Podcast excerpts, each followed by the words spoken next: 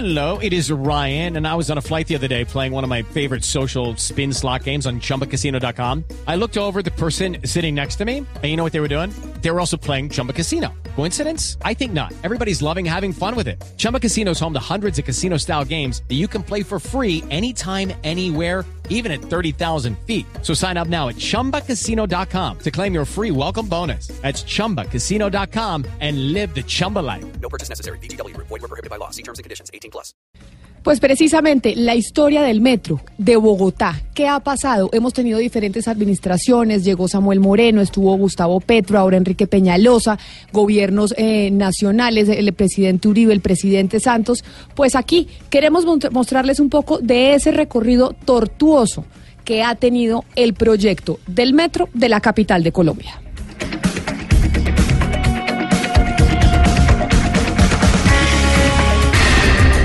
Se puede, sí se puede iniciar desde ahora todas las condiciones para dotar a esta ciudad de un transporte público digno, Se inicia una nueva era en la movilidad de la ciudad. Arrancó el metro de Bogotá para vivir mejor. Desde la época en que yo era alcalde de Bogotá hemos pensado en esa posibilidad. Hay que mirar es realmente la parte costo-beneficio para poder tomar una decisión. Reitero el compromiso del Gobierno Nacional con el metro y este compromiso es total. Acabo de entregarle un cheque virtual al señor alcalde por, por lo que representa el compromiso El metro es perfectamente financiable en la ciudad de Bogotá y que por tanto podemos adelantar el proceso de licitación de la construcción a partir del año entrante. y mis compañeros, los concejales del Centro Democrático, que son ejemplo de cumplimiento, votaron, apoyaron esas vigencias futuras del alcalde Peñalosa por 6 billones para poder avanzar en el metro. Pero lo importante es que los bogotanos van a tener un metro. Hay algunos que no les gustará. Nosotros vamos a dejar contratado ese metro gracias a un esfuerzo gigantesco, técnico, legal, financiero. Ahí teníamos el recorrido, el recorrido de los diferentes alcaldes, gobiernos que han estado al frente de esto, del metro de Bogotá. ¿Va a ser una realidad o no va a ser una realidad? Por esa razón, ¿quién mejor que el gerente del metro de Bogotá, del proyecto Metro de Bogotá? Es el señor Andrés Escobar. Y le damos eh, la bienvenida, señor Escobar. Y la primera pregunta que le tengo que hacer referente a este debate es, técnicamente, ¿por qué se hizo a un lado el proyecto de metro que presentó la alcaldía de Gustavo Petro? Muy buenos días, un saludo Camila, a toda la mesa de Blue, a la audiencia. Muchas gracias por esta llamada, por la oportunidad de hablar de nuestro proyecto de metro. Y le, y le reitero la pregunta, eh, doctor Escobar, ¿por qué se hizo a un lado ese proyecto de metro que presentó la alcaldía de Gustavo Petro? Porque eh, uno ve que entonces un alcalde presenta un proyecto, otro presenta otro distinto y como que no se trabaja en conjunto. ¿Cuál fue la razón? Bueno, esa fue una decisión que tomó el COMPES Nacional. Después que se descubrió al final de la administración de Petro que el metro subterráneo no era viable eh, de construirse a través del sistema de tuneladora, sino que por los suelos de Bogotá era necesario hacer una excavación, una zanja inmensa de 25 metros de profundidad a todo lo ancho de la carrera 11 y la carrera 13 eh, más o menos a partir de la calle 45 hacia el norte. Ese descubrimiento pues elevó los costos y elevó los riesgos porque implicaría interrumpir todas las tuberías que pasan por la 11 y por la 13, eh, acabar con la vegetación de, de esas avenidas y sobre todo poner en riesgo las cimentaciones de los edificios que suelen tener una profundidad de unos 10 a 12 metros y la excavación iba a ser de 25 metros. Entonces el COMPE Nacional le pidió a la Financiera de Desarrollo Nacional que hiciera una comparación que se contratara con expertos una comparación de las dos tipologías y de hecho se compararon ocho con diferentes trazados, algunos eh, en, en el sistema elevado, otros subterráneos y algunos mixtos. En total eran ocho y de ahí salió eh, la recomendación al COMPES de cambiar la tipología de subterráneo a elevado. Eso sucedió a principios del año 2016. Señor Escobar, el metro que se quiere licitar y para cual, el cual hay presupuesto tiene estudio de factibilidad eh, definitivo. El metro Bogotá eh, alcanzó su máximo nivel y último nivel antes de abrir licitación en julio del año pasado, cuando recibió la aprobación del Banco Mundial, del BID y del BEI. Y esa aprobación la recibió porque pasó todas las evaluaciones que estas instituciones hacen, que son relacionadas con la sostenibilidad financiera a largo plazo, con la sostenibilidad ambiental y con la viabilidad técnica. Eso se hizo con base en los estudios que ya estaban eh, terminados y que se les presentaron a ellos. Eh, la discusión que mm, plantean algunos todavía es si a la altura del mes de septiembre del año 2017, cuando el COMPES declaró la importancia estratégica de este proyecto y permitió que se le asignaran partidas presupuestales por 30 años, en ese momento, repito, estaba el diseño suficientemente maduro, se había alcanzado su nivel de factibilidad, porque hoy nadie discute, pues de hecho están en la red, en el cuarto de datos, en las páginas de la empresa Metro, del Banco Mundial, del BID y del BEI, los diseños. Desde agosto del año pasado, esa discusión no, no tiene sentido, esa no, no, es tal vez una confusión que alrededor del tema. La discusión eh, que mm, infortunadamente continúa es si en septiembre del 2017 estaban los diseños en un nivel de maduración que la ley llama nivel de factibilidad que era necesario para poder aprobar eh, y declarar el proyecto como importancia estratégica para poder asignar estos recursos por 30 años. Lo que han dicho muchas instituciones, lo que han dicho los organismos de control es que sí, tanto que pues pasaron todas estas evaluaciones y, el proyecto fue aprobado no solo por el COMPES, sino por el COMPES y repito, finalmente por la banca multilateral porque encontró pues ajustado todo el proyecto y robustas y firmes todas sus bases legales y de fuentes de financiación. Gerente, eso por el tema de factibilidad, pero el tema de los estudios como tal para la primera línea de metro, ¿esos sí están o esos harán parte de la licitación junto con la construcción de la primera línea? Respecto a la pregunta sobre los diseños definitivos, eh, digámosle, contémosle a la gente que en el proceso de diseño y la terminología de la ley que, usamos los ingenieros, se consideran diseños definitivos los que se hacen después que se terminan la obra.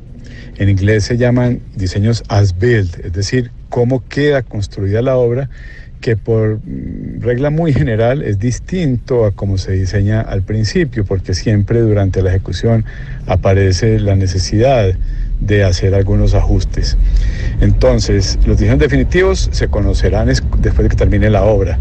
Los diseños de detalle, que son los que utilizan los ingenieros que están en la obra, metidos allá con los equipos, con las grúas, con, los, con las eh, retroexcavadoras, las piloteadoras, esos diseños de detalle, en esta ocasión, en este modelo de contratación del Metro Bogotá, le corresponde ejecutarlos a quien gane la licitación. al mismo constructor le corresponde ejecutar esos diseños de detalle. Esta es una figura que la ley creó desde hace cinco años o lo permitió explícitamente precisamente para concentrar la responsabilidad en el constructor, porque en el pasado había muchos constructores vivos que mm, reclamaban al Estado mayores eh, pagos alegando que los diseños que había recibido eh, no eran viables o tenían alguna descoordinación entre ellos o, con, o, con, la realidad material que se encontraba. No figuraba, por ejemplo, una tubería no figuraba cualquier eh, singularidad o particularidad del suelo, de la geología. Entonces la ley permitió que los diseños de detalle los hagan precisamente los constructores para que no tengan la posibilidad de demandar al Estado y alegar que ese diseño de detalle les generó un mayor costo a ellos. Esa buena práctica que se ha usado ya en Colombia en varias ocasiones, en varias carreteras, la adoptamos también en el metro. Y, sobra decir que es una práctica aprobada por la banca multilateral y, por, pues, porque todo lo que estamos haciendo ahora pasó por su revisión y por su no objeción. ¿Y, ¿Y cuál va a ser, doctor Escobar, la modalidad de contratación? La modalidad con la que se va a contratar el Metro Bogotá es una concesión integral. ¿En qué consiste o qué abarca? Primero, los diseños de detalle del proyecto a partir de los estudios de ingeniería básica avanzada que se le entregan y que de hecho ya están publicados para todos los interesados. También abarca la construcción, también abarca la compra de los trenes y los demás equipos eh, que se relacionan con la eh, provisión de energía, las comunicaciones y la electrónica. Y también abarca la operación por 20 años. Es, en eso consiste y ese es el objetivo de la licitación. Contratar un grupo o un consorcio o una empresa muy grande que sepa hacer todas estas cosas y que pueda acreditar todas estas experiencias, porque al ganar va a estar comprometido a hacer todas esas actividades. Pero además, por tratarse de una concesión integral, tiene que financiar parcialmente el proyecto. Esto es mm, un aspecto muy interesante para la ciudad porque en última lo que significa es que nosotros como, como Estado no le pagamos al, al que gane toda la ejecución de la obra, sino una parte de ella. Y la parte restante que corresponde a los elementos importados, lo que se compra por fuera de Colombia necesariamente, como son los trenes en particular, pero otros, otros, otros aspectos relacionados o componentes relacionados con la electrónica y la electromecánica, todo eso que se compra por fuera, nosotros no se lo vamos a pagar no le vamos a dar eh, ni un anticipo ni un pago cuando los compre. No, él tiene que comprarlos con su dinero en el país que corresponda, según eh, lo decida libremente, pero siempre cumpliendo con las especificaciones y diseños, y traerlos a Colombia, importarlos, ponerlos a funcionar y es a medida que rueden esos equipos a lo largo de los 20 años en que se produce la recuperación de esa inversión. Eso es lo que eh, lo bonito y lo interesante de este sistema de concesión, que el que gane va a tener que preocuparse desde el primer día porque la construcción quede muy bien hecha, perfecta, porque él va a tener que operar los trenes y a partir de ese éxito en esa operación es que va a recuperar su inversión es una virtud, una característica importante de esta modalidad de concesión integral. Señor Escobar, ¿cuál sería la línea real de arranque y en términos reales, en qué proporción mejoraría la movilidad en Bogotá? El metro de Bogotá va a aportar a la movilidad de la ciudad de dos maneras. Primero, por la gente que mueve y que se estima que puede ser eh, más de un millón de personas al día y eso va a suceder cuando alcance su maduración, eh, probablemente en un término de 15 a 20 años. Pero también, además de ese millón de pasajeros diarios, la ciudad se beneficia porque son personas que dejan de usar o vehículo particular o motocicleta o buses y entonces el tráfico general de la ciudad siente un alivio en la movilidad y ese alivio se traduce en mayor velocidad de circulación de todos los demás. Es por eso que se ha estimado que el metro va a, a permitir ahorrar cada día alrededor de 300 mil horas a los bogotanos, tanto a los que lo usan que van a ser alrededor de un millón, como a los demás que no lo usan, pero que van a ver un alivio, van a disfrutar un alivio en la movilidad y una mayor velocidad de circulación en el, en el corredor.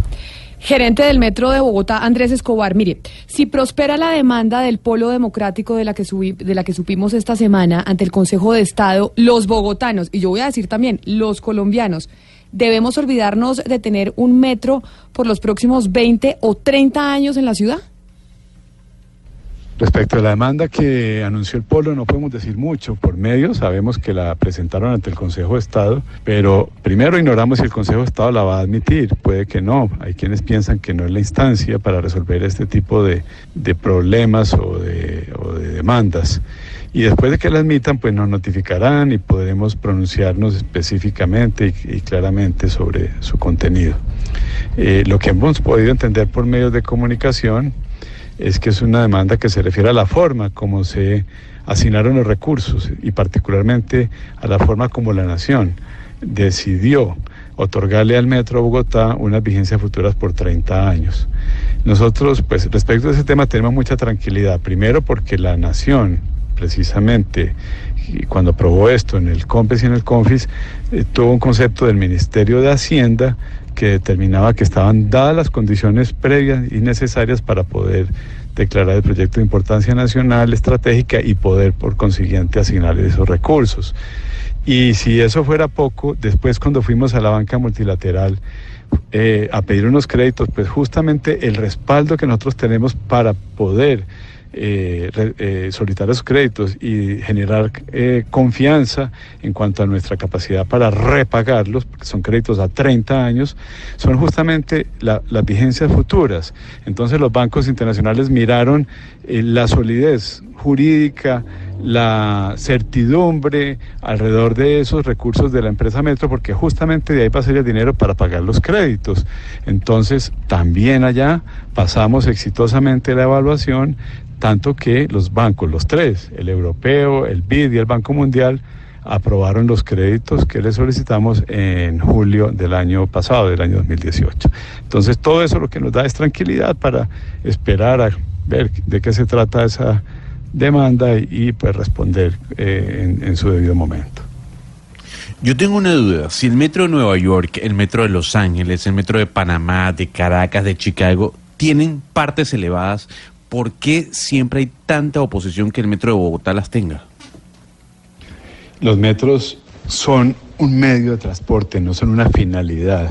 Y cada ciudad tiene que encontrar en cada momento y en cada sector la mejor solución. Eso fue lo que pasó aquí en Bogotá. Después de muchos estudios, muchos ensayos de proyectos que no resultaron viables por diferentes razones o geológicas o económicas, llegamos a una solución que recoge lo mejor para nuestra ciudad, para nuestras circunstancias. Y es un metro elevado. Y, se ha creado un imaginario como si fuera de menor categoría el elevado que el subterráneo, cosa que es totalmente absurda. La capacidad de movilización de pasajeros de un metro no tiene ninguna relación con el hecho de que vaya por arriba o por debajo. Son los mismos trenes a la misma velocidad, no tienen semáforos, solo se detienen en las estaciones, no tienen ninguna relación. El metro elevado es más barato de operar, sencillamente porque mmm, va por el aire, entonces no hay que ponerle ventilación mecánica, ni aire acondicionado, ni hay que iluminar las estaciones de día, ni los túneles, porque va por el aire, digamos, de alguna manera tiene, disfruta de una arquitectura bioclimática, luz natural, aire natural. Cuando abajo tierra es muy costoso de operar. Ahora, mmm, no tenemos que ir tan lejos para hacer las comparaciones. El metro de Medellín es una de las instituciones más queridas por los paisas, más respetadas, que más cultura genera. Y es un metro elevado.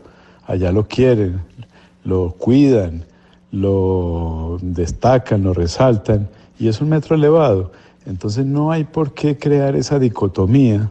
No tiene ningún sentido esa discusión porque son un medio de transporte. Lo que se busca es que movilicen a la gente de manera cómoda, rápida y sobre todo con una capacidad masiva como lo necesita una ciudad como Bogotá. Pues es el eh, gerente del metro en Bogotá, Andrés Escobar. Doctor Escobar, muchas gracias por estar con nosotros hoy en Mañanas Blue. A propósito, Diana, en este momento en el Consejo de Bogotá, la oposición le está haciendo un debate a la administración de Enrique Peñalosa sobre el metro. Exactamente, sobre el metro de Bogotá, citada por la, precisamente por los concejales que pusieron la demanda eh, de la primera línea de metro. Y como lo preguntaba usted, señor Pombo, los políticos, estamos al vaivén de los políticos del que llegue, si hay metro o no hay metro. Y tenemos elecciones en octubre. Tendremos nuevo alcalde. ¿Qué pasará si llega nuevo alcalde con el metro de Bogotá? Consultamos a los candidatos a la alcaldía de Bogotá para el mes de octubre de este año y esto fue lo que nos dijeron sobre el metro. Soy Andrea Nieto y la plataforma política de ciudadanos independientes que promueven mi candidatura se llama Voy por ti Bogotá. Nosotros eh, proponemos un eje central para la ciudad de Bogotá que consiste en el bienestar de las personas y uno de los elementos más importantes para generar bienestar es precisamente la construcción del metro. Históricamente desde la década de los 40 le hemos dado largas, hemos hecho muchos diseños, hemos invertido demasiado dinero en un metro que no se ha podido construir, no solamente porque está sujeto al presupuesto de la nación en un 70%, sino porque además los vaivenes políticos, económicos y sociales del país afectan la construcción de esta infraestructura. Yo me comprometo con los ciudadanos a que si recibo la licitación adjudicada, una vez empiece la administración el primero de enero del 2020, el metro se va a construir con la rigurosidad y con el seguimiento estricto para precisamente darle bienestar a los ciudadanos de Bogotá. Soy Antonio Navarro Wolf. La movilidad una ciudad como Bogotá en transporte masivo no puede depender de los buses. En el mejor de los casos transportan, siendo muy eficientes, 42 mil pasajeros hora sentido, mientras un metro puede transportar 80 mil pasajeros hora sentido, el doble. Por eso metro, metro y más metro. El actual proyecto de metro no puede terminar en la calle 72, es un error. Hay que llevarlo mínimo hasta la calle 100 o más al norte. Y hay que dejar diseñada una segunda línea de metro, Suba, Inyativá, Chapinero, Centro, eh, Uribe, Uribe, Usme. Metro, metro y más metro. Hola, soy Holman Morris, precandidato a la alcaldía de la ciudad de Bogotá por el movimiento Maíz. Yo voy a continuar con el metro que cumple con la ley y que tiene hoy las tres fases de ingeniería, prefactibilidad, factibilidad, ingeniería básica avanzada y estructuración financiera, que es y se llama el metro subterráneo, el mejor metro para la ciudad de Bogotá, 25 kilómetros desde Bosa hasta la calle 100, mucho más rápido en su construcción y mucho más barato que la defecio y la mentira del metro elevado que propone el alcalde Enrique Peñalosa. Soy Ángela Garzón, candidata a la alcaldía de Bogotá por el Centro Democrático. La primera línea del metro de Bogotá será una realidad. Hay que seguir adelante con esta obra. Ya tiene la viabilidad financiera, los estudios que se necesitan y la ciudad la está esperando. Debemos dejar de lado tantas peleas por los que la ciudad ha estado atrasada en infraestructura. Ahora la discusión es que otras líneas de metro queremos. En el plan de ordenamiento territorial solo está planteada una segunda línea del metro. Esa es la discusión importante. ¿Cuántas más líneas de metro queremos? Soy Miguel Uribe, candidato a la alcaldía de Bogotá por el movimiento Avancemos. La primera línea del metro es una realidad y será contratada este año. Como secretario, impulsé y colaboré en este proyecto. Como alcalde, se lo entregaría a los bogotanos. Voy a iniciar la segunda línea occidente por la calle 80 y hacia el norte por la avenida Ciudad de Cali. No podemos volver a empezar ni esperar más tiempo. Es por eso que voy a defender este proyecto de la politiquería que quiere volver a gobernar Bogotá. Soy Jorge Rojas, precandidato a la alcaldía de Bogotá por Colombia Humana. Ya sabemos que Bogotá necesita una primera línea de metro pesado con capacidad de llevar y traer muchas personas en menos tiempo. Transmilenio ya no da más y no hace lo mismo que un metro. El subterráneo tiene casi 27 kilómetros y está proyectado para 27 estaciones con capacidad para llevar y traer 82 mil personas hora sentido. Nos gastamos 130 mil millones en estudios para el metro subterráneo. El elevado tiene 24 kilómetros y 10 estaciones, cuesta más, tiene menos capacidad y genera más impacto urbanístico y ambiental. Como es una obra de alta magnitud e impacto para la ciudad, le voy a pedir al procurador que vigile el proceso e incluso que suspenda la licitación hasta que tomemos la mejor decisión para la ciudad. Pues ahí están las visiones de los diferentes candidatos a la alcaldía de Bogotá sobre el metro de la ciudad. ¿Será una realidad o no? En este momento hay debate en el Consejo de Bogotá precisamente sobre este tema. Es la una de la tarde, un minuto. Hasta aquí llegamos en Mañanas Blue. Los dejamos con nuestros compañeros de Meridiano.